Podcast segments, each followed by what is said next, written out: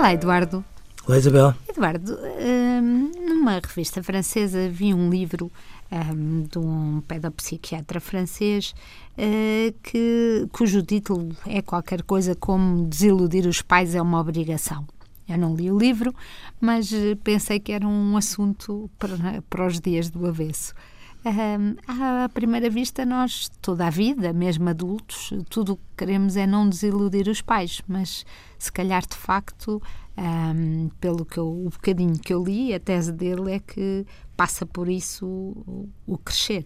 Mas, bem, é natural que nós tenhamos todos a ideia que se não os desiludirmos, eles gostam mais de nós. Gostam mais? Sim, se não os desiludirmos. Ah, se não os desiludirmos, sim.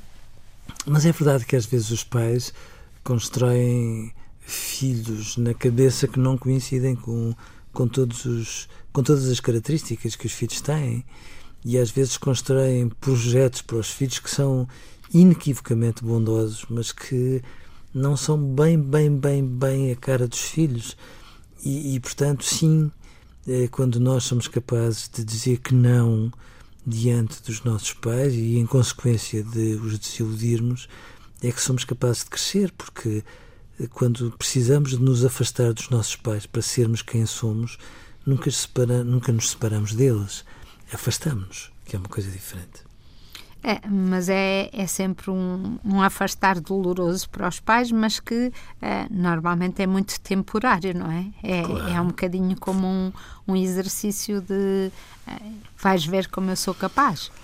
Isabel, é ir em contramão, é ir em contramão em relação a uma opção, a uma opção de carreira, é ir em contramão em relação àquilo que se vai estudar na escola, um, aos amigos que se têm, aos namoros que se elegem, etc. E, e, quando se faz este confronto, não é uma maneira de, depois de um filho se vingar uh, da desconfiança que o pai ou a mãe pudessem ter, não é? é mais a forma de um filho se sentir tão responsabilizado perante a desilusão e tão, tão desafiado a perceber se a sua convicção tem sentido. Que quase que devia ser obrigatório, não é? Até aos pais. devia ser obrigatório. Até porque quando os pais veem um filho lutar, seja pelos seus amigos, seja pelos seus amores, seja pela sua vocação, um, acabam, acabam por admirar essa, esse confronto, Sim, não é? Só admiram. É, é, é, o gosto de sentir que não se tem um filho de porcelana. É, é o gosto de sentir que se tem um filho com fé, com, com coragem, com audácia.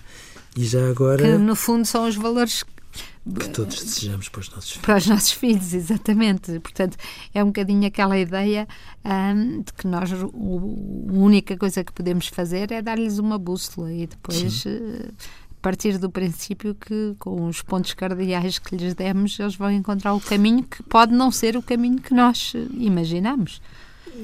É, sim, mas, mas se nós lhes dermos esse norte, depois os pontos cardeais são todos possíveis.